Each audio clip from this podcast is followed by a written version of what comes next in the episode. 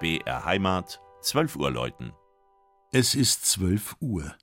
Das Mittagsläuten kommt heute aus Rieden, einem Ortsteil der Gemeinde Hausen im nördlichen Landkreis Würzburg.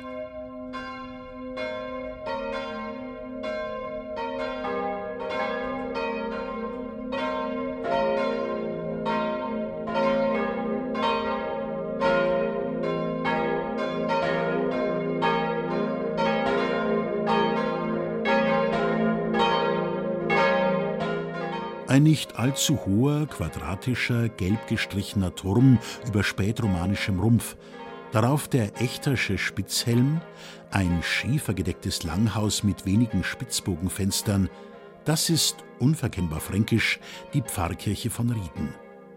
Sie ist der heiligen Odilia aus dem Elsass geweiht, wahlweise auch Ottilie oder Ottilia genannt.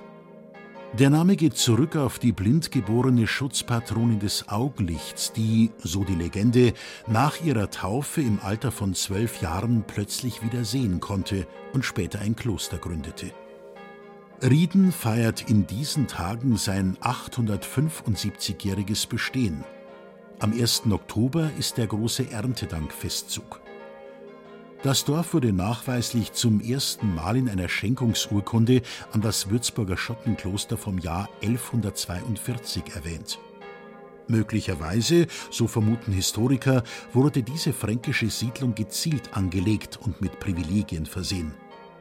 An dem fast quadratischen Platz vor der Kirche befanden sich wichtige Einrichtungen wie Rathaus, Gaststätte und Schmiede. Ein gewölbter unterirdischer Gang soll noch heute vom Kirchturm zum Rathaus führen. Die ganze Siedlung, das ist nachgewiesen, war einmal mit Hecken und Zäunen abgegrenzt. Es gab auch einmal zwei Tore. Viel bestaunt in Rieden ist ein wunderschöner Fachwerkbau aus der Zeit der Renaissance. Er war einmal das Rathaus und wurde im Rahmen der Dorferneuerung von Grund auf saniert.